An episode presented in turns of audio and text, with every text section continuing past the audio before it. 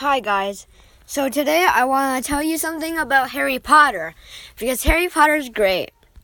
So today I'm going to tell you about fun facts about Harry Potter. Did you know that Dumbledore came from a new word, like, I mean, an old word from Europe that originally meant bumblebee? Did you know that Voldemort's Boggart was his own dead corpse? Did you know that when the cast was filming uh, The Prisoner of Azkaban, Tom Felton's uh, robes were sealed shut to prevent him from sneaking food up to the stage? That is, that's ridiculous. And also, Sirius Black and Fred Weasley both died laughing.